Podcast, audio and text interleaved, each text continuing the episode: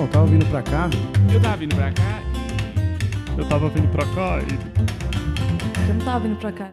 Olá, como vocês estão, pessoal? Tudo bom? É, sejam bem-vindos ao Tava Vindo Pra Cá podcast. Eu sou quem? Daniel Sartório e no episódio de hoje eu conversei com o Nil Agra, pessoal. Foi um episódio muito legal, eu tô muito feliz com esse episódio. Eu sempre falo que eu tô feliz com esse episódio, né? Poucos episódios eu fiquei puto, eu acho. Quais seriam eles? Não, eu gosto de todos os episódios igualmente. Então hoje, hoje eu conversei com hoje eu conversei com o Nil Agra e foi uma conversa muito legal, sensacional. A gente conversou sobre, sobre a carreira dele, sobre a verdade na comédia. Ele faz stand-up tem bastante tempo já e, e a gente falou sobre uma transição recente que ele está passando, do, do tipo de humor que ele faz, que é algo muito legal. E eu tenho certeza que vocês vão gostar desse episódio, tá bom? Se não gostarem, seus desgramados, vocês podem mandar um e-mail para amaurifte.hotmail.com. Mas caso tenha adorado, falado assim, ah, que incrível esse episódio, Daniel, manda um e-mail para tava vindo pra cá@gmail.com. E é isso, escutem, se divirtam e depois de escutar, só depois de escutar, tem uma semana ótima. Tá bom, pessoal? Falou e, e até mais. Tá bom, pessoal? Falou.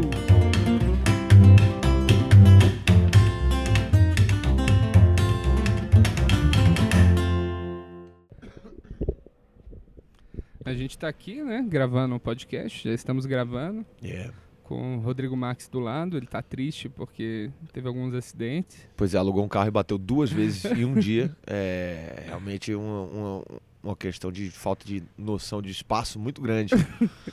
uma pessoa, ele bateu o carro duas vezes em um dia, um carro alugado, né? É, carro é. alugado é para isso, né? É pra...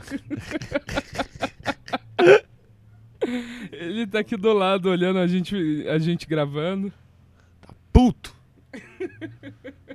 difícil dirigir de pau duro. É difícil dirigir de pau duro, foi o, que, o comentário que o Rodrigo fez sobre isso. Realmente. não, não é uma. Se não é uma... seguradoras estiverem escutando isso. Realmente já fica. Porto Seguro, se liga. Podia ter essa pergunta no, no, na coisa de seguro, né? Tem vaga própria? Tem. O senhor tem costume de dirigir de pau duro? Porque o senhor sabe que é um risco muito grande. Meu pau gosta de translados. Pô, Nil, cara, é muito feliz ter você aqui no programa.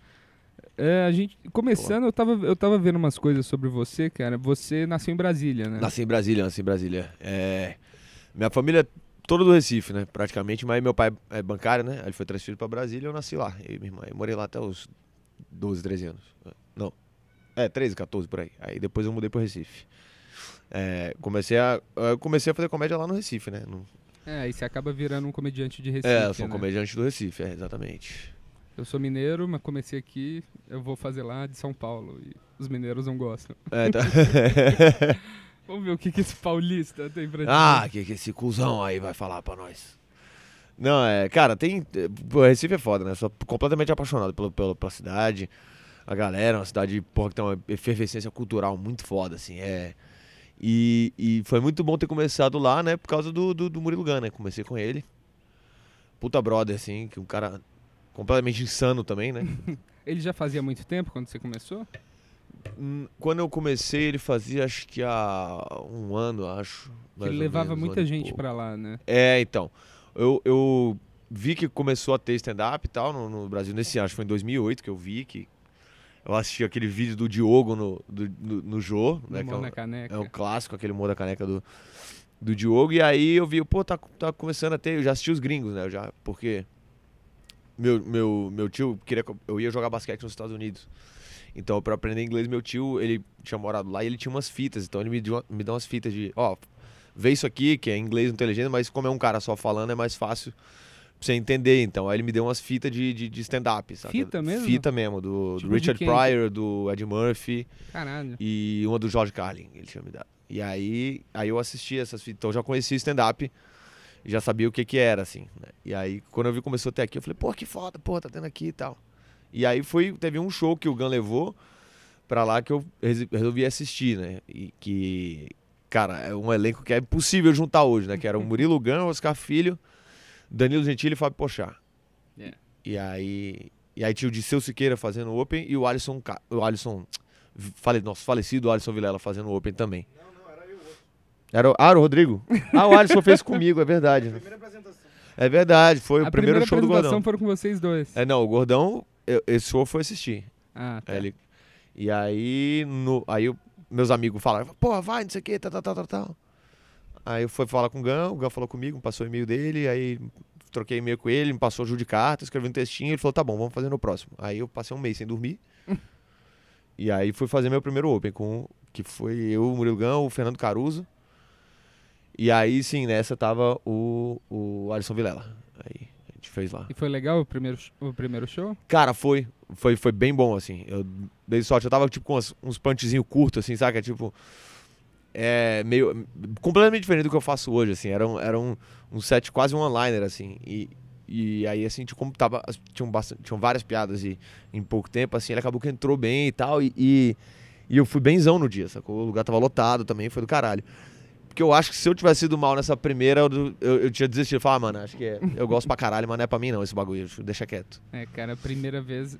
Eu, eu fui bem na primeira, aí na segunda eu achei que eu já sabia o que eu tava fazendo, aí eu fui muito mal na segunda. Cara, a- a- exatamente a mesma coisa aconteceu comigo. exatamente a mesma coisa. Só que eu fui mais idiota ainda, porque eu fiz um material na primeira e ele foi, ele foi bem. Eu falei, pô, do caralho. Quando eu fui fazer na segunda, eu falei, ah, eu já fiz esse aqui, eu preciso fazer outro, né? Aí eu escrevi outro, outro texto inteiro. saber. Aí o Gão falou, mano, você é retardado, que, cadê o texto, cara? Que você... Eu falei, não, mas eu já fiz, né? Ele falou, não, cara, você é doido, né? Uma vez. Não, você vai ajustando o material. Eu falei, ah, caralho. A galera não entende o tanto de repetição que precisa, né? É, exatamente, cara. Você tem que, tem que ir né, maturando o material, tem que ir lapidando ele pra caralho até o momento que ele chega e fica bom e fala, pronto, agora tá pronto. Eu fiz uma vez e joguei fora, assim, o bagulho. Aí, aí depois eu voltei a fazer aquele texto e aí foi indo. Isso do basquete, você chegou a considerar mesmo uma carreira profissional lá? Cara. Eu ia, né? Eu jogava, eu joguei no, no Esporte Clube do Recife até os 23 anos. Jogava no. Tinha bolsa na escola, esse negócio. Eu era, né, atleta mesmo. E aí eu ia pra lá. Só que eu dei minha entrada no visto. É. Em, tipo, em agosto, antes dos atentados terroristas, era em setembro, meu visto estava em análise. Eu ia jogar numa, numa high school lá no, no, no Texas, em Lubbock, no Texas, eu lembro até hoje.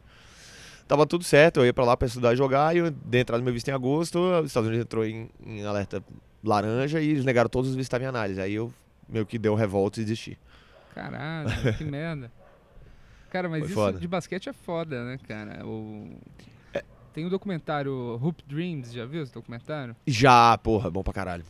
Tem, cara, tem al- alguns documentários, assim, muito foda de, de, de, de basquete. Tem alguns filmes também que são muito fodas também. Tem aquele documentário do high school do, do LeBron James, você já assistiu? Sim. É maravilhoso, falando do time dele, os caras... Mano, o cara no, no terceiro ano colegial tinha Sport TV, Era um ESPN transmitindo transmitir o o jogo do cara. Lá, era um, lá um negócio bizarro, cara. Os jogos de, de, de high school lota ginásio, o jogo de, de- o Final Four, que tá tendo agora, inclusive do, do, do, do basquete universitário, cara. Os caras lotam ginásio de 40 mil pessoas, cara, pra assistir, assim. É outro, é outro bagulho, assim. Eu tava empolgado pra caralho pra ir, assim. E quando deu essa parada, eu fiquei tristão, assim, pra caralho. Eu falei, ah. E eu já tava meio que. Eu já eu tava acho que no terceiro ano, assim. E foi mais ou ano. menos quando você começou a fazer stand-up ou não? Não, não. Comecei a fazer stand-up bem mais pra frente. Foi. Isso aí eu tinha 17 anos. 17. Ah, saquei. 17 pra. É, eu não tinha 18 não, eu tinha 17 anos. Em 2000 e... 16 anos, 2001, né? Foi 2001. Eu tinha 16 anos. E Aí, Você chegou a, a fazer alguma faculdade? Você estudou o quê? publicidade, sou formado em publicidade, e propaganda. É. Vários humoristas, né, curiosamente, são formados em, em publicidade. Publicidade e músicos, né? É, Você também. é músico também. né? Exatamente. Eu acho que é tipo, a galera percebe que é uma carreira que não vai pra frente, a gente decide e vai. Você que não vai dar em porra nenhuma, não. Vamos contar piada que a gente ganha mais. Mas é engraçado. Minha irmã é publicitária também, né? É, por acaso, só que ela trabalha com, com publicidade mesmo, né? Eu desisti, mano, porque a minha ideia era uma, era uma ideia muito artística, assim, né? De. De. Saca? Da publicidade. E é. Cara, muito, mas muito 100% técnico. Você vai trabalhando em agência, essas paradas assim, é. Você não tem liberdade nenhuma, assim. Você não, não pega uma campanha que, que você tenha liberdade de criação, a não ser que seja uma campanha gigantesca de, um, sabe, uma Ford, de uma. É. Saca? Que eles estão abertos a fazer uma parada mais assim. Normalmente, cara, tu fica fazendo flyer pra mercado Carrefour, sacou? E você era diretor de arte? E é uma bosta, Ou- é. Eu também sou.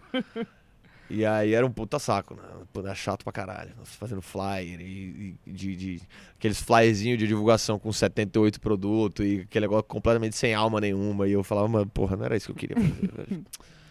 velho." Eu, eu passei bem por isso, que eu entrei em publicidade que eu queria. Eu adorava aquela propaganda do, do Twix, do caramelo. Caramelo! Ah, Eu era. falei, quero fazer isso. Eu tô É. há 10 anos na profissão, não tive a oportunidade de fazer um, um- Porra nenhuma, um gente. roteiro engraçado.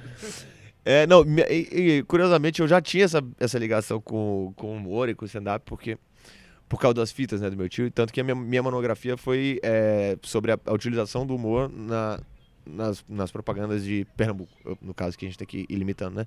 Legal. Então, a utilização do humor das propagandas de Pernambuco. Aí minha monografia foi sobre isso. Que a minha ideia era também em algum momento chegar e, e- a, a usar, entendeu? O humor na, na, Sim. na publicidade. né? E você acha que isso da publicidade do, do esporte, tipo, você jogou, você jogou basquete no nível semi-profissional ou profissional? É, isso, É, de Série B, né? Do, do, do Campeonato Brasileiro, né? era profissional, mas recebia salário, bonitinho, caralho, Sim, mas era era. profissional. é, Mas isso traz coisas que te ajudam na comédia, né? Acho que isso traz uma disciplina.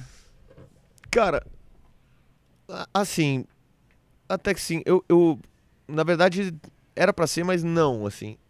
A gente me deu a, a coisa, a única coisa que o basquete me deu pra, pra comédia foi a noção de que é, só se melhora com prática. Então, isso aí eu tipo, eu, eu tinha, tinha mais calma antes de jogar um material fora, por exemplo, entendeu? De fazer, pô, Sim. isso aqui não funciona. Eu falo, não, isso aqui eu preciso treinar, preciso praticar isso aqui. E a questão de, por exemplo, antes de ir pro palco com um texto novo, eu ensaiar insanamente pra eu chegar lá no palco e, e não ler, assim. Porque eu tenho muito comediante que abre o caderninho e lê e tal, mas eu acho que, cara, pro meu tipo de comédia é um negócio que é, porra, im- impensável, assim, que eu sou muito... Ah, físico, Muito né? físico e, e- e gosto muito de, de pintar a cena pro, pra, pro público. Então, pra mim, ler é uma parada que é completo, totalmente inviável. Então, o basquete me deu essa disciplina de treino pra ah, pré eh, palco, assim. Agora, quanto à questão de escrever, porra, isso aí não. Isso aí eu apanhei e fui... Não, basquete não ajudou com isso aí, não. Você disse no início que a primeira apresentação você fez quase que umas one-liners, que não era, era longe do estilo que você faz hoje em dia. É. E esse estilo que você faz hoje em dia, você achou em que momento? Cara, eu fui encontrando ele, assim. é, eu, eu, eu, tenho uma parada que, assim, que eu acho que o, o comediante só, só descobre a própria persona no palco, assim, acho que depois de uns dois, três anos, assim, que o cara. Alguns caras já, tipo, já tem isso bem, Indefinido. bem né? definido, assim, mas normalmente a maioria da galera se acha mesmo, assim, acho que uns dois, três anos, assim. E foi uma parada que foi bem natural, que foi chegando, assim. Eu fui é, escrevendo uns materiais com o tempo, foi passando e eu fui percebendo que eu conseguia passar aquilo com mais verdade, usando mais o- o corpo, o rosto, fazendo expressão, fazendo mais expressões e, e, e meio. É, a- a- dependendo do, do material, atuando a cena ao invés de só descrevê-la. Então eu, eu achava isso mais, mais orgânico pra mim, sacou? E aí acabou saindo isso e foi saindo uma coisa meio orgânica. Eu não falei assim, ah, eu quero ser um cara mais assim, entendeu? Foi, Sim, sim. foi se vindo assim. né? É. O- Eu acho que a persona do cara, na verdade, você não encontra a persona, ela que, ela que encontra o, a- o cara em algum certo momento, entendeu? Você vê o Patrick Maia, por exemplo, ele era um comediante bem diferente do que ele é hoje em dia, quando ele começou, né? Era um cara que ele não era... O Patrick hoje faz online pra caralho, ele faz umas coisas bem diferentonas, e ele era um cara mais... Ele é bem experimental, né? É, hoje em dia ele é um cara bem experimental, ele era um cara mais... é- Era normal, assim, ele... Comum, sabe? Ele fazia umas coisas assim, e ele foi descobrindo essa, essa veia dele com, com os anos, assim, com o tempo de, de, de, de palco, de, de- saca, com, com a experiência dele e, e com o que ele gosta de fazer, sacou? Ele foi se inclinando cada vez mais pro que ele, Sim. pro que ele queria, que ele gosta de fazer, né? Então, eu acho que comigo foi mais ou menos a mesma coisa, assim, cara. Eu não, eu não tive uma, uma escolha, assim, de, de, ah, eu quero ser esse cara. Foi, foi vindo. Você ficou quanto tempo em Recife como comediante? Com o comediante, acho que três anos, mais ou menos. Eu fiquei três anos lá. E aí eu vim pra cá. Eu tô em São Paulo há sete anos. Sete anos. É. Nesse tempo que você fez o jogo, você estava com quanto tempo de, de, de carreira? Caralho, isso foi louco. Eu tinha, cara, sete meses. de Sete meses? Que foda. Foi meu primeiro programa de televisão, assim. Eu não fui em TV local, fazer coisa. Meu primeiro programa de televisão foi o, o Jô. E como é que foi a repercussão disso? Cara, foi bom, foi bom, assim. É, Mas quando eu fiz, ele, o humor da caneca já tava numa, numa fase mais que não tava aquele, "Ah", aquele boom todo. Mas, cara, foi muito legal. De. Eu, teve uma parada que foi muito bizarra. Que saiu no, nas colunas sociais de Recife, quando eu fiz. E eu olhei e falei, caralho, que bizarro isso. No- tipo, no, no, dia, no dia seguinte do jogo, eu gravei, acho que foi numa quinta. Aí eu cheguei em Recife na sexta, e aí eu fui beber com os, com os, com os brother meu no, no boteco. Como é que chama? Na Capitão Lima, no, na Rua do Lima, né, gordão, que tem lá? É o Capitão Lima, aquele bar ali, né? É Zona Norte, trouxa. o cara mora na Zona Norte, não sabe. É na, na Rua do Lima ali, que é perto do, do, do- tem- tem uns jornais ali, uma parada assim. E aí, é, então. Aí eu tava tomando uma breja lá e no dia seguinte, cara, saiu uma foto meio paparazzi, assim, saca? Eu tomando breja no boteco com os brothers, tipo, comediante New Agra, é visto tomando cerveja na Rua do Lima. Eu falei, mano, caralho, eu fui no jogo uma vez, vocês são idiota, cara, vocês não tem pauta não mais. Acabou a pauta da cidade. Então, isso foi uma parada que, que me assustou um pouco, assim, quando eu vi isso aí. Eu falei, cara, fudeu, não vou poder beber na rua mais agora. assim. Mas aí foi. Passou três dias, o pessoal esqueceu já. assim. Primeiro que eu acho que 90% das pessoas que viram essa matéria falaram, quem? Então aí o pessoal fala, realmente ninguém sabe que esse cara é melhor a gente nem fazer nada não mais. Não fazer mais um É, não tem pra que seguir esse cara, ninguém conhece o cara, então não foda-se. E o, você mudou pra São Paulo. Você já tinha gravado o Comedy Central? Já tinha feito essas paradas? Já, já tinha gravado é, a primeira temporada do República, eu acho. E, mas há pouco tempo, assim. Tinha gravado uma temporada do República, já tinha feito Ana Hickman, já tinha feito um, um pouco mais de coisa, assim. E. Ana Hickman foi forte pra, pra comédia na época? Cara, rodou bastante, viu, cara? Funcionou bastante. Era terrível pros comediantes em Que- si fazer, Sim, porque e a roupa que eles faziam você usar. era ridículo pra caralho. O, o, o, o diretor do programa era um tanto quanto grosseiro com todo mundo, né? A gente sabe da- dessa história. o cara, vez ou outra, não gostava da dicção do cara, mandava ele parar e voltar e fazer a mesma piada pra plateia de novo. Era um negócio assim, cara, Nossa. absurdo, assim. Eu fiz Ana Hickman não como concorrente, eu fui como convidado, né? Tipo, tinha um quadro lá que era o quinto elemento, que os times chamavam um cara. E aí, cada time chamava um cara e os dois faziam, e aí quem dos dois ganhasse dava ponto pro outro time. Enfim. Aí eu fiz e foi, foi pra. Nessa questão assim, foi bacana, porque aí eu não tinha, porra, a direção não tinha como interferir em porra nenhuma do que eu tava fazendo. Não ia interferir, né? Eu sabia que tem as limitações de palavrão, blá, blá, blá, essas coisas. E aí foi bom, cara. Fiz, ganhei do, do Jefferson todo, se eu não me engano. Aí fiz e, e aí foi isso. E, e pra mim, assim, foi até legal, foi bom. Mas a galera que tava ali dentro deu uma penada, assim, pra, com as gravações ali, mas também rodava bem, funcionava bem, cara. Tinha, uma audiência boa. Eu fiz um. Eu fui pra Curitiba, eu fiz um show com, com o Jefferson todo. No- ele me chamou pra ir numa gravação de um programa de. de um programa de sanfona lá, de sertanejo, que era numa Que chácara. Aí eu cheguei lá, As ideias da galera. eu cheguei lá, era tipo, a plateia era velhos, Ah, que velhas Ótimo. e, E as que- pessoas que iam participar do programa. Só faltava ter mais umas 15 crianças só pra completar cara, o, o meio era- de campo. Eu fui, e eu fui assistir o programa an- antes, eu fiquei morrendo de medo. Que foi um comediante de Curitiba lá, tipo, mesmo nível que eu, Open, assim. Sim. E ele tava contando uma piada, ele disse, ah, é muito foda andar de ônibus. Aí o apresentador, é verdade, eu lembro, quando eu andava de ônibus, eu carregava aqueles clipes. aí ele contava cinco minutos de história. Ele, Pode continuar aí, comediante. É, interrompe o cara e fala, é, na minha época, eu, porra, eu dava com teus, o pager, lembra aqueles pager, parecia um tijolinho aqui, ó. Nossa, mas aí não passava ônibus que nem passa hoje em dia, não tem um ar-condicionado, era um negócio... Fala porra, não acrescenta porra nenhuma interrompe a piada do cara, né? Cara, chegou num ponto que tinha um professor de arte marcial lá. Aí ele falou assim: comediante, aperta a mão dele. Aí ele apertou a mão do cara, o cara derrubou o moleque, assim, magricelo. Um negócio sabe? avulso, assim. Avulso, derrubou, o cara Cara. levantou assim, "Eu só queria contar umas piadas. Eu fui pra lá morrendo de medo. Até treinei.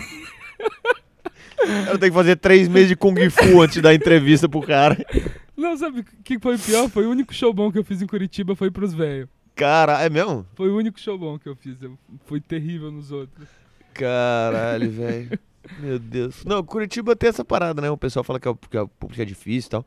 Eu acho que eu tive sorte, assim. Às vezes que eu fui pra Curitiba, Sempre foi uma plateia bem, bem legal, assim. Fora um show num, num bar chamado Mais 55, que era bem difícil, que era, inclusive o Afonso Padilha que fazia. que, mano, é, era tipo uma balada, assim. Então era tipo, é cara. Então era aqueles playboyzinhos de champanhe na mesa falando alto pra caralho. E tu ia chamar a atenção e os caras estavam cagando porque eles são milionários e você que se foda. Nossa, aquilo ali era uma guerrilha, aquele show ali era bem difícil. Acho que por isso que o Afonso Padilha ficou bom, né? Que ele, ele fazia aquele. Ele cresceu Ele ficou fodão difícil, porque ele né? cresceu moendo pedra, né? Tem essa parada dos comediantes de, Recife também, né? A gente é mais ligeiro e, é, tipo, principalmente com improviso, com responder reclas, essas coisas, porque lá em Recife a galera é uma, é uma plateia que é, é tanto quanto hostil, assim. Porque o Recifense é meio. é, não é que é um povo grosso, é porque o- todo Recifense é meio gaiato, é meio engraçadão. Então, tipo, quando tu entra no palco, o Recifense não pensa, pô, eu vim aqui pra rir. Ele fala, vamos ver se esse cabas Ele sabe o que ele tá fazendo um mesmo. desafio, né? É, ele fala, não, acho que eu- eu sou mais engraçado que esse cabo aí. Então eles. É tipo, você- às vezes você chega a ter uma plateia de 60 pessoas que são 45 são hecklers, entendeu? É, isso cria uma casca, né? é, não, eu- é- a plateia do Recife é uma plateia que demora muito pra, pra, pra ele abrir, assim. Eles ficam desconfiados, assim, no começo. Pra ver, não, vamos ver qual é desse cabo aí, ver se ele tá. Aí, quando você né, prova pra eles que você é bom, aí, aí fica uma plateia normal como qualquer outra. Mas no começo é mais difícil. Não é isso, Gordão? Que, concorda? Completamente, completamente. O Recife. Todo mundo conhece alguém muito É. engraçado do Recife. O Recife é muito engraçado. É verdade. Todo mundo tem um amigo engraçado. pra- Eu, por exemplo, tenho, eu tenho um amigo lá de Recife que é, cara, que ele é o cara mais engraçado que você na minha vida, assim. Ele é muito engraçado, cara. muito. E ele não é comediante. Não, é, ele, ele é publicitário também. Ele, ele chegou a fazer um open com a gente no, na Audrey, lembra? Tinha, uma- tinha a Audrey lá, a gente fazendo show. Foi eu, Murilo Gun, o Hugo Esteves e o bicho fazendo open. Eram três profissionais e ele. E ele arregaçou e humilhou todo mundo. assim, ele foi o melhor da noite. o open. Só que aí ele é publicitário e ele desistiu e não, não fez, assim. Mas é um cara que ia ser gênio se fizesse, cara. Ele é muito foda. Renato da Cunha, meu, meu, meu grande brother. Ele que faz minhas artes, inclusive, do, Ah, dos cartazes do meu solo e tal. É, você tem o solo que você publicou no você publicou no YouTube recentemente, né, o Alto-Falante. Alto-falante, é. E você tem um, um outro show também que acho meio duvidoso quem você escolheu pra fazer essa parceria, né? É, né, é, nem sempre a gente pode, né? Pegar quem a gente quer mesmo. Aí às vezes sobra o, o Rodrigo Marques e a gente tem que fazer isso aí. Esse show com o Rodrigo, cara, foi uma parada muito doida. Que a gente decidiu fazer esse show quando a gente tava completamente bêbado num bar risca-faca do caralho. Em São Paulo, a gente falou, mano, a gente devia fazer um show junto. Caralho, bota fé, cara. Porra, Mago, eu te amo. Aí, braço. Aí a gente marcou, só que a gente queria fazer um produto diferente, não tipo fazer um show que vai fazer 30 e 30, aquele. A gente resolveu escrever o show todo do zero. O Quase Famoso é um show que ele é completamente diferente do meu solo, completamente diferente do solo do Rodrigo. A gente sentou aqui na minha churrasqueira três, três vezes, né? Acho que umas duas, três vezes. Encheu um, um, um isopor de cerveja gigantesco, ficamos tomando e escrevemos. Aí, três sentadas a gente escreveu o show. E 15 dias depois a gente tava fazendo esse show lá no Manhattan, no- lá em Recife. O show inteiro novo. Nervoso pra caralho, os dois que a gente não fazia ideia se. A gente Fazer não um tinha testado. do zero, Do né? zero e a gente não tinha testado nada. A gente não tinha testado absolutamente nada. Então. Aí. e a gente chegou, ficou, colou o repertório assim no chão, assim, pra gente poder ver e tal. Então a gente não fazia ideia. Tinha quadros que a gente não sabia se ia funcionar ou não. Tinha dois quadros. Tinha, a gente fazia o stand-up fazia stand-up de improviso nesse. Nesse Aquele esquema que a plateia dá o... a plateia dá os temas e a gente vai. Eles escolhem um tema e a gente vai desenvolvendo e enlouquecendo em cima. A gente pensou, como estão dois no palco, é mais fácil, porque dá. Quer dizer, um, um, um vai puxando e o né? outro já vai pensando outra coisa aqui e a gente vai jogando. E acaba funcionando bem pra caralho esse quadro, era bem bacana. E, e o outro era o, o coach de. O coach de insulto. Esse, esse eu, eu não assisti esse show de vocês ainda, mas achei genial essa ideia. Esse quadro é muito legal, que pra, pra, galera explicar como é que é. A gente pegava duas pessoas da plateia e o intuito desse quadro é o seguinte: é, as pessoas se zoarem. O cara, a gente chamava cada um, chamava um, e um cara tinha que zoar o outro. A gente fazia uma entrevistinha rápida, eles diziam as- algumas características. Tem irmão, tem irmão, trabalha com o quê? Faz isso aqui. E um tinha que zoar o outro. E eu ficava de técnico de um cara e o Rodrigo de técnico do outro cara. O que era muito bom. Só a gente foi pegando a manha. Porque o, o Rodrigo é um cara que ele é meio que o mestre do insulto, assim. Ele não aceita ficar por baixo. Só que o Rodrigo, ele não se ligou que o quadro, na primeira vez que a gente fez, o primeiro show, ele não se ligou que o quadro tem que ir subindo, entendeu? Ele. A- O cara que ele tava era um cara meio gordinho, uma coisa assim e tal, e o cara era solteiro. E o cara que eu tava era um cara que vendia roupa, e era um gaiatão. Pegamos dois perfis diferentes, assim, né? Um cara mais quietinho e o cara mais, mais metido a gaiato. Aí eu fui fazer a primeira, aí eu fiz uma primeira piada, que foi uma piada boba, tipo assim, ah... Saca, ah, você tá gordo assim, você não come ninguém, bobagem assim, sabe? Fiz a piada levinha, galera, hahaha, deu risada. Aí o Rodrigo falou no ouvido do cara. Aí o cara fez. Tem certeza, cara? A primeira piada, cara, tem certeza, cara? O Rodrigo falou, fez aquela cara de. Confia, confia no pai. Vai. Pode mesmo? Pode, pode mesmo. Aí o cara pegou e falou assim.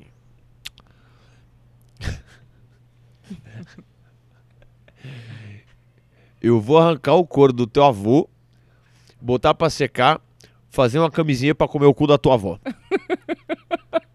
Aí a galera explodiu de rir e eu falei: tá bom, Rodrigo, mas eu vou pra onde agora? O que que.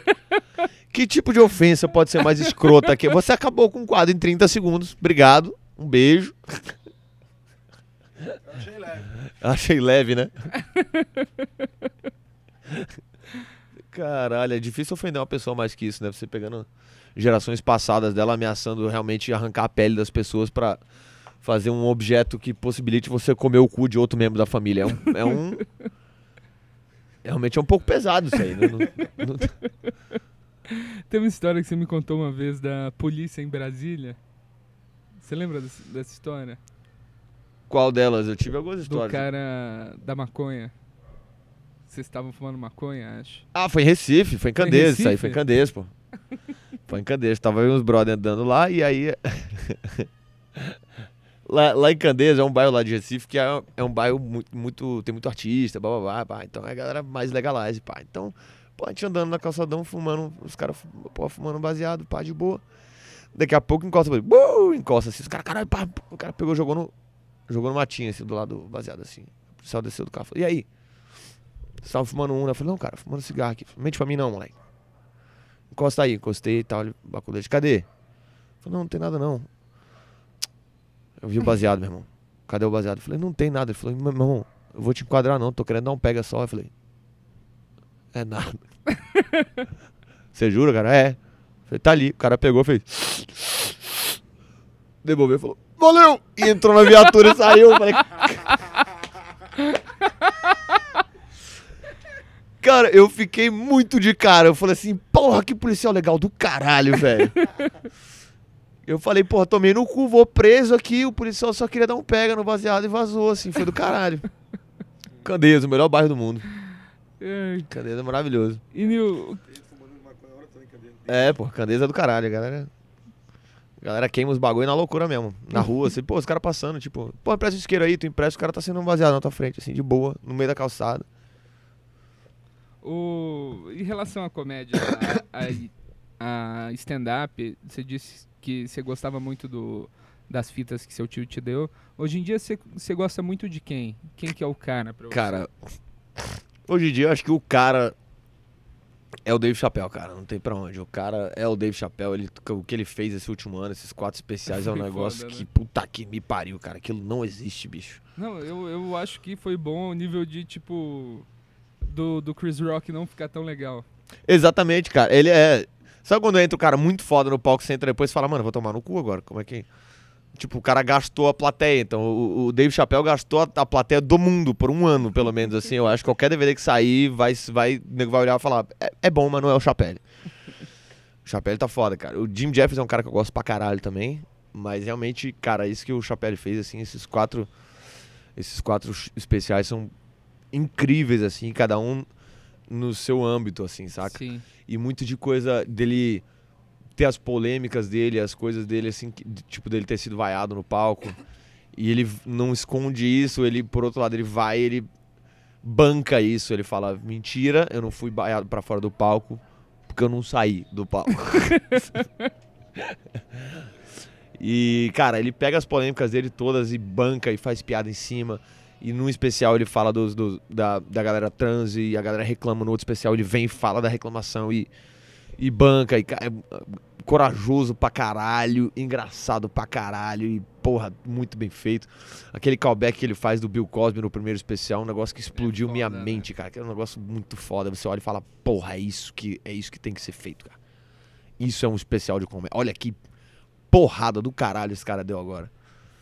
É muito foda, é, É, muito eu foda. acho que o que, o Netflix tá fazendo pra comédia é muito positivo, né? É, cara, é muito bom. Produzindo... Eu tenho, eu tenho um certo medo, assim, né, deles, porque é, eu vi uma matéria, não lembro onde que foi, que eles estavam vendo se a quantidade de dinheiro que o Netflix está gastando com esses especiais tá, tipo, tá compensando ou, ou tá valendo pro, pro Netflix. Então, meu medo é os caras começarem a cortar o orçamento porque estão gastando muito, né? Que, É, Foi então, mas eu acho que bastante gasta dinheiro. muito, mas em relação a, tipo, tirando o Chapelle, né? Que foi, sei lá, 80 milhões, três especiais, não sei quanto que foi. é, foram quatro especiais. Não, peraí, não foi, foram- foi menos, cara, o Chapelle até.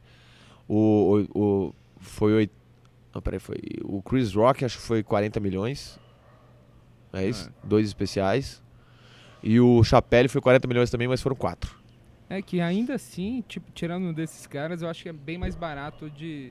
Eu tava vendo na gringa, o stand-up ele cresceu porque os programas a cabo, eles não tinham muito dinheiro pra produzir coisa. E o stand-up era o- a produção mais, barata, barata que né? tinha, né? É. Você pagava um cara só, filmava num teatro, não precisava de. É, então, eu- o stand-up tem essa, essa vantagem sobre muitas outras artes, assim, pela facilidade que é produzir um evento, assim, não facilidade, né? A, a diferença de dificuldade de produção, porque, por exemplo, vai fazer uma peça de teatro, porra, é cenário, são, porra, 10, 10 atores, 5 atores, é, e, saca, produção, direção, e caralho, bababá, e figurino, maquiagem, é, é tudo bem mais complicado. Vai fazer um show de música, saca, aí, porra, é som pra caralho, e técnico de som, e bababá, e, porra, aí banda são tantos caras, aí passagem pra tantos caras, mas não sei o quê. Então, o stand-up, ele tem um custo muito, muito mais baixo do que virtualmente tudo, assim. Porque, em teoria, você stand-up, você precisa do cara e do microfone. Só. Você não precisa de um cenário gigante, você não precisa de telão, você não precisa de... A não ser que você seja o Kevin Hart, aí... É. Aí você... Mas o Kevin Hart eu não consigo, cara. não sou, eu não gosto muito eu não também, não. acho. E aparece assim no, no início especial, escrito por outra pessoa e Kevin Hart, aí me dá uma raiva Não. também.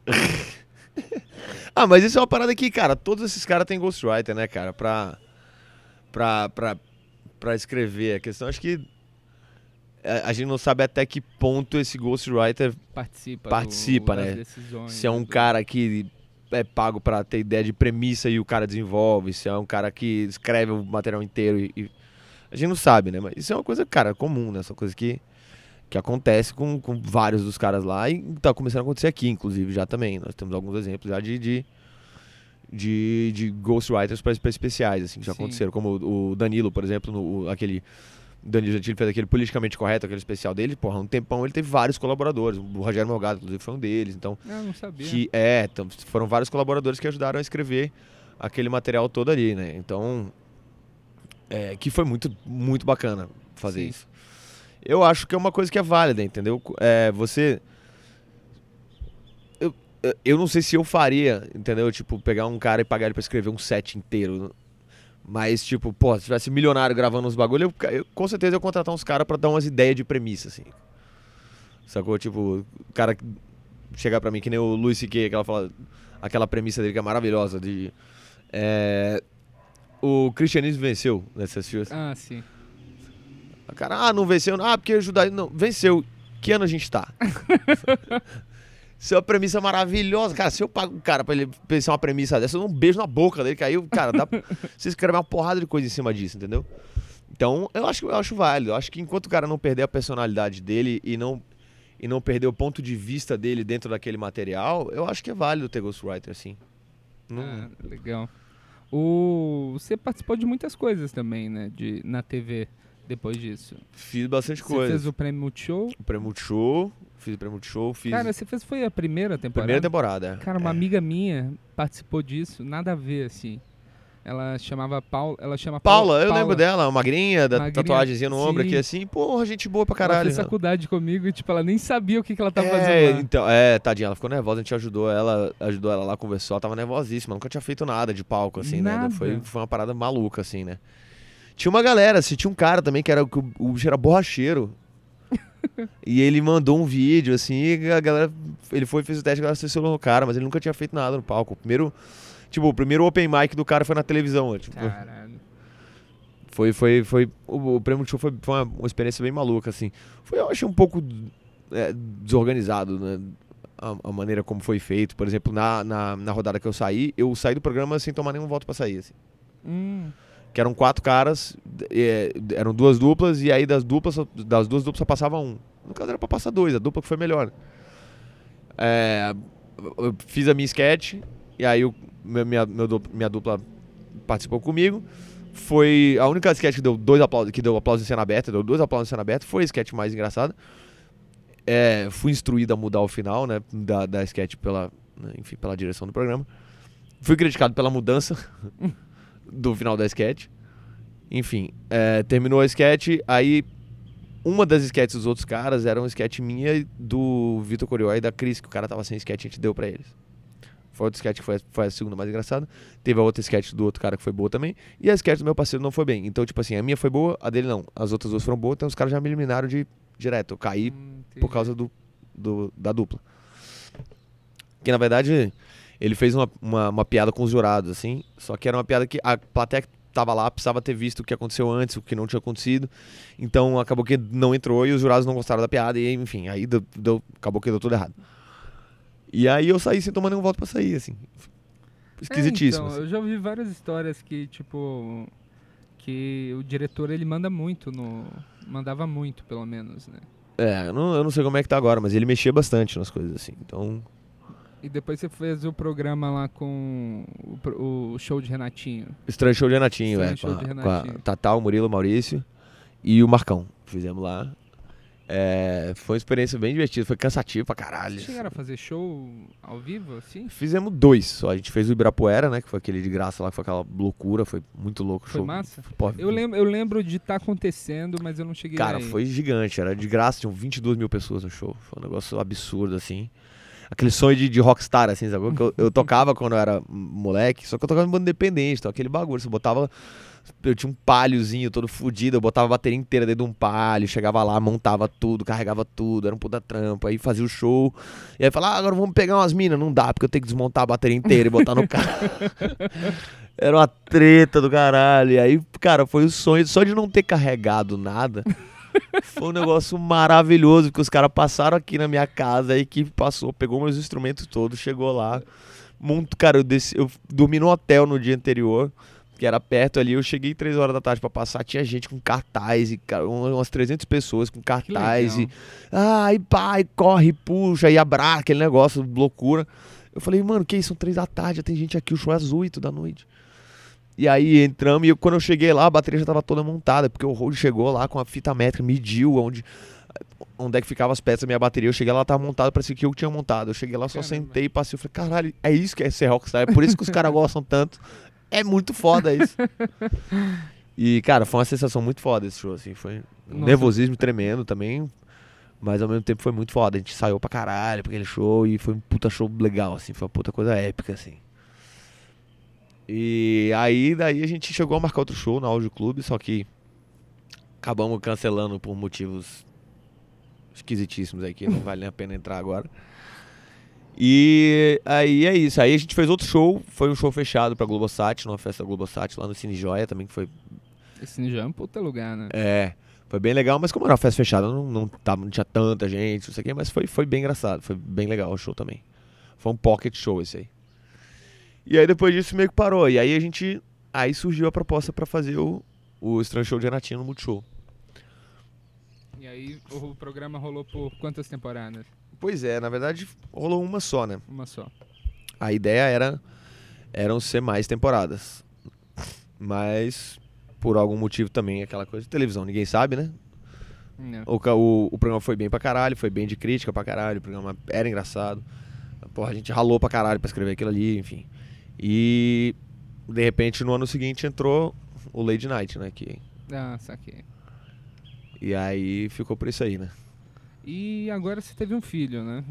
Tem, né? Pequeno, tem um tempinho. Eduardo. É, o, também conhecido como bagulho. Bagulho. O bagulho. Ele tá com quantos anos? O bagulho tá com três agora. Tá com bagulho. três. É. Você demorou quanto tempo pra conseguir fazer piada sobre, sobre esse acontecido? Cara, Eu lembro que a gente conversou uma vez e você falou que, tipo, você já tinha tido ele e não, não se sentia muito confortável, não sei. E agora, hoje em dia, você já faz piada. Já, já, eu já, já faço. Eu cheguei a um ponto de ter que segurar um pouco. Eu falei, cara, eu tenho que parar um pouco, senão o meu solo novo vai ser só Eduardo. Eu tenho que. É, eu fiz a. A, a piada da. da- a música, né, que tá no. no- no- sobre o, o Eduardo. A, que é a música do bebê, tem no, tá no alto-falante, no meu primeiro DVD. E o Dudu tinha um mês, mas essa música que eu fiz foi da gravidez. Então, tipo, eu levei um tempo pra deixar isso esfriar, sentar na minha cabeça e fazer. Eu levei uns 6, 7 meses pra estar pronto pra fazer isso. Aí eu, e aí depois, com essas coisas de ser pai, de. Enfim, das coisas que ele faz, do, eu, eu, cara, eu levei também, também um, um ano e pouco, assim, pra poder assentar e, e assentar bem na cabeça e fazer um material que fosse é, bom e, e, saca, e, e tivesse, saca, fixo bem, assim, na, na, na minha mente, eu já tivesse Sim. mais acostumado a ser pai e, e falar com propriedade sobre isso, sacou? Então, Que eu, deve ser muito estranho isso, você falou de acostumar que você é pai, né? cara, é estranho, cara. Porque eu sempre fui o, o, o mais, o mais bêbado da galera.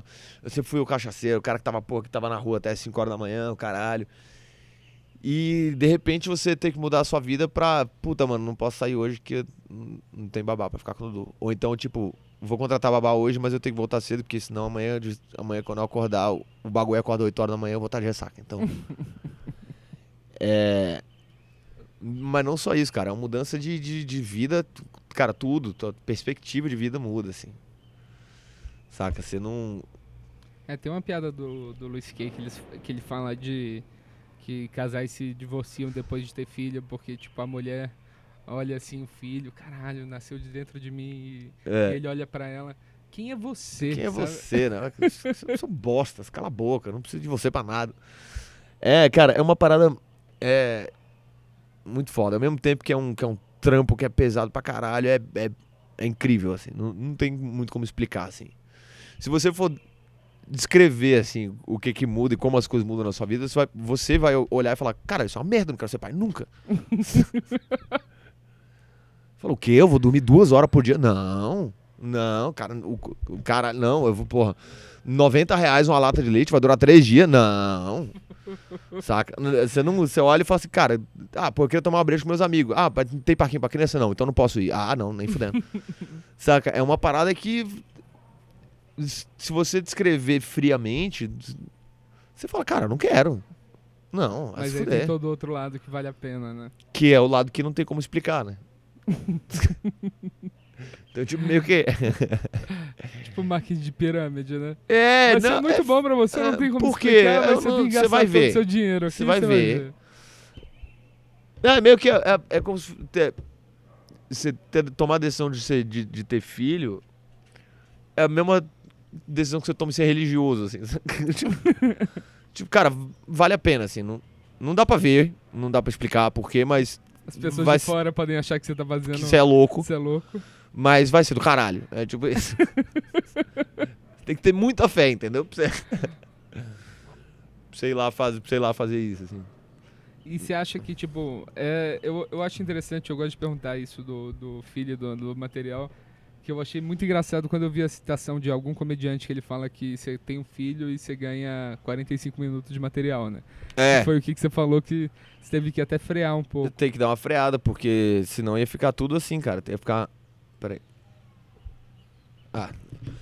Tem que dar uma freada, porque se- é, essas coisas que eu tava escrevendo agora. Normalmente a gente tá.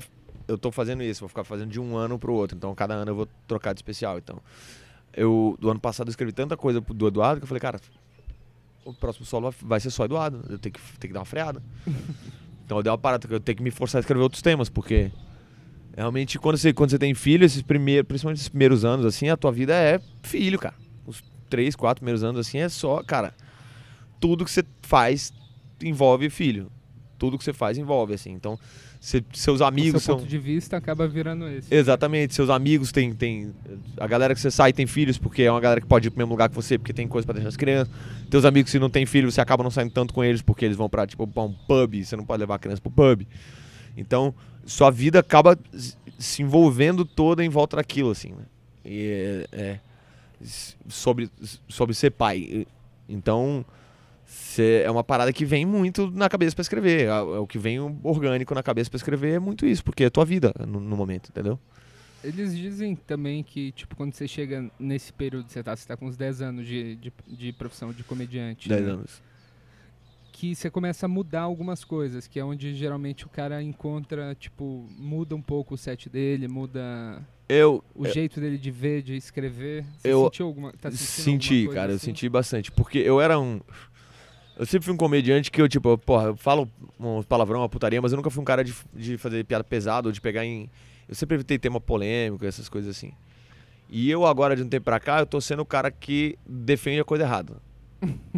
Basicamente. Eu, eu tenho um texto defendendo o cigarro.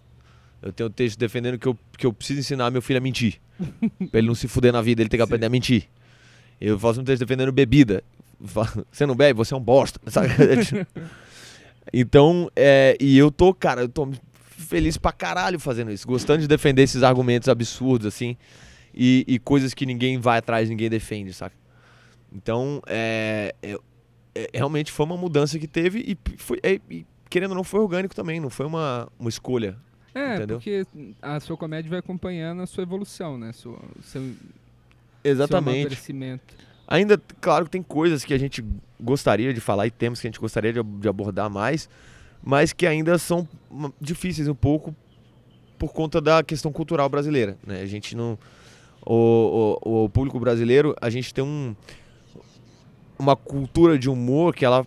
O humor foi feito desse jeito por ps- 50, 60, 70 anos. E, e isso é. E, e tem a cultura do nosso país de achar isso engraçado, achar aquilo engraçado, é piada de português, piada daquilo, tal, tal, tal. A gente vai mudando essas coisas, mas até a, a, a mente, a cultura geral da, da, da nossa população mudar o suficiente pra eles aceitarem bem pra caralho, do mesmo jeito, um set sobre casamento, um set sobre câncer, É.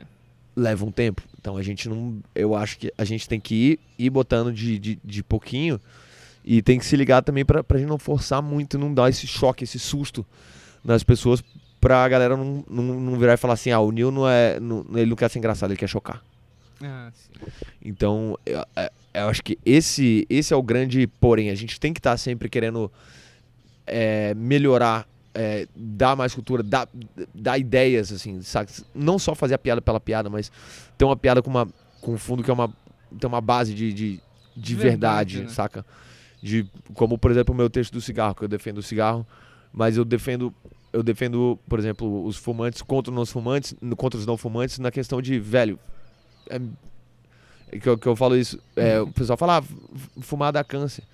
A pessoa, se acende o cigarro, a pessoa vai falar, ah, fumar dá câncer. Eu falo, sabe o que devia dar câncer? Se meter na vida dos outros, devia dar câncer. É, essa é a ideia que eu falo assim, mano, você não fuma, você não gosta, tudo bem, mas deixa nós, cara. Quem, deixa o cara fumar. Não, você não conhece a pessoa. Você vai chegar no meio da rua e falar pra uma pessoa que você não conhece, vai dar um pitaco na vida dela. É Então- igual quando você pede um isqueiro pra pessoa, ela fala, eu não fumo. É, com de, "Eu aquela não cara de. isqueiro." Não, não tenho. Não, pronto. Eu não fumo, mata. Mano, cala a boca. Vai se fu- Eu não tô pedindo pra você fumar comigo, eu tô pedindo um isqueiro.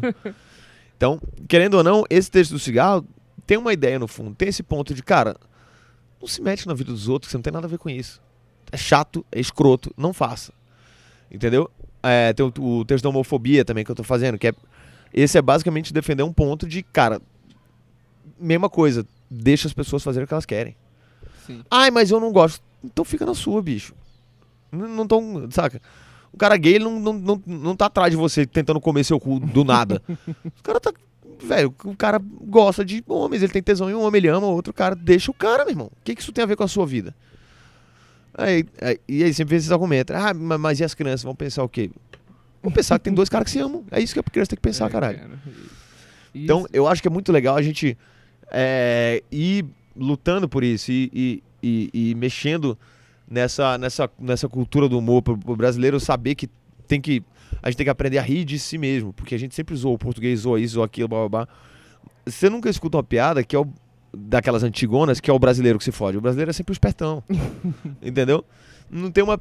Então a gente precisa aprender. A gente tem essa cultura muito de zoar os outros, mas quando é com a gente, a gente fica puto. é. Isso aconteceu comigo. Eu, eu, eu- eu- acho que foi até no, no, no vídeo da Ana Hickman lá, das antigas, isso. eu falando do Recife, falando do sotaque do Recife. Eu tenho um texto falando do sotaque do Recife. Fiz o texto e aí veio um cara falar comigo. Porque como eu nasci em Brasília, meu sotaque é um pouco diferente, não é tão recifense. O cara veio, ah, paulista, filha da puta, ah, veio falar merda, tal, tal, tal, xenofóbico, tal, tal, tal, quem é você pra falar do Recife? Eu virei pro cara e falei, cara, eu sou do Recife, minha família é toda daí. Sabe o que o cara me respondeu? É. Ah, puta, desculpa, não sabia. Eu falei, mano. Ele falou, puta, desculpa, não sabia. Muito boa a piada. Eu falei, cara, por que, que se fosse um paulista você tá puto? Sacou? São piadas, cara, entendeu? É, é, é, é- é uma questão. é, o comediante ele não é um palestrante que tá ali pra passar ideias. A gente tá ali pra fazer piada. A gente tá ali pra fazer a galera rir. E não tá ali pra falar o que, que você concorda. sempre, né? Exatamente. N- Nem toda piada reflete um ponto de vista. Entendeu? Nem toda piada é, tem que ser levada ao pé da letra. Na verdade, nenhuma tem que ser levada ao pé da letra. São piadas, cara. É, é o- a gente ri do, do, do absurdo, da, da exacerbação, entendeu? Do exagero.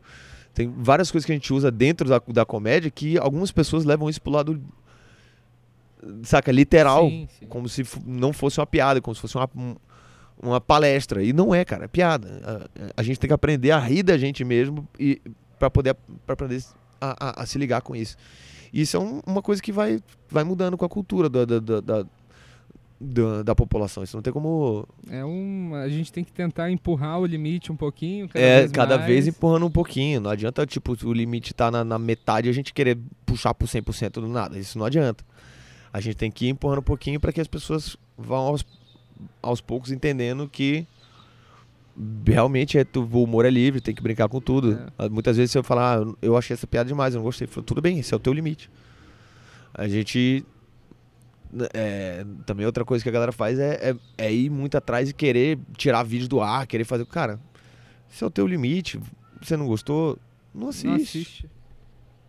Ninguém tá te É obrigando a assistir o- nada, é isso. Eu tava conversando disso com alguém sobre. Tipo, eu comecei a fazer stand-up e eu tinha toda aquela bagagem de stand-up gringo, né? Sim. Mas tá acostumado a ver Louis C.K., tá acostumado a ver o, o George Carlin, e você chega e fala assim, ah, vou falar desses assuntos. Só que é tipo, você tá vendo um cara que faz stand-up há 30 anos fazer para tocar naquele assunto, e você tenta tocar naquele assunto com dois shows. É, então, é- é, a gente precisa ter calma. O George Carlin, ele, ele falou uma frase, acho que uns dois anos antes de ele morrer. Que ele já era conhecido como esse cara que era polêmico e que falava de religião e que falava sobre temas polêmicos.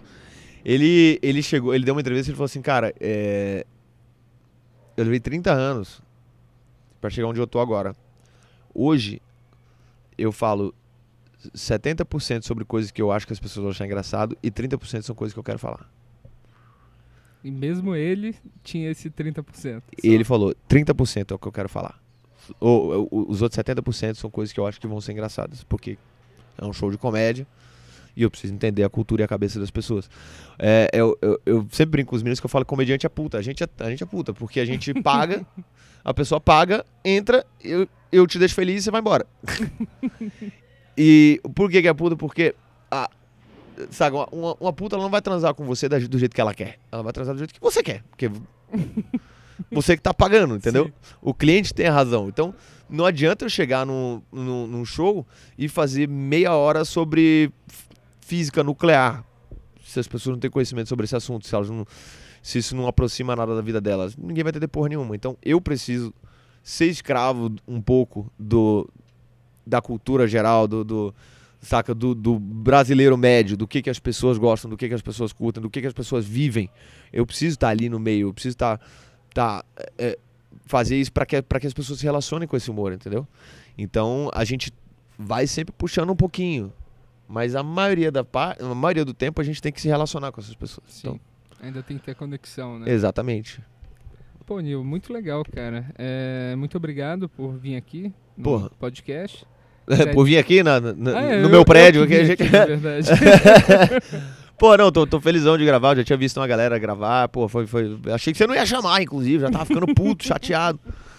Mas, pô, muito legal, muito legal, eh, Daniel. Eu, eu acho que é muito legal, é muito útil esse tipo de podcast, a gente conversar sobre comédia e, e, e detalhar esse tipo de coisa, assim, pra, pra a galera que não é tanto do meio é, ouvir e perceber como é que, como é que são Que o que, que a gente faz é pensado. os né? bastidores da coisa, por que, que a gente pensa e por que, que a gente tá fazendo esse tipo de coisa. Isso é do caralho, eu acho muito bom, eu acho, porra, necessário e, porra, vida longa ao, podcast. Tamo junto, sempre Vida que precisar, longa. tamo aí.